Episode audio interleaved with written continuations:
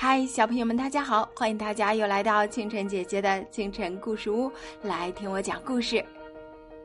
咱们今天的故事依然是那天我在他的照片里听到了一句“救我”。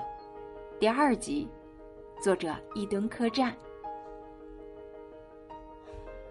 我是一名原创音乐人，准确来说，也许算不上是原创。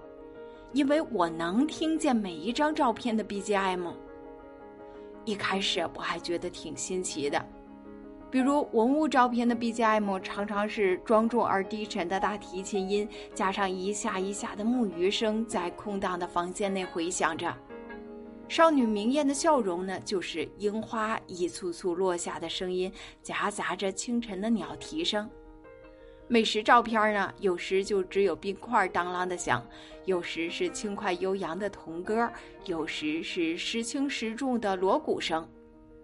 后来渐渐的，我就觉得烦了，朋友圈不想刷了，不然一打开就是各种各样的调调蜂拥而至，听得我脑壳疼。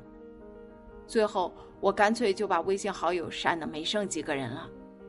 哎，对了，最怕的就是在微信刷到别人的 blog，像是有人故意在我耳边播放大型的交响乐，震得我耳膜生疼。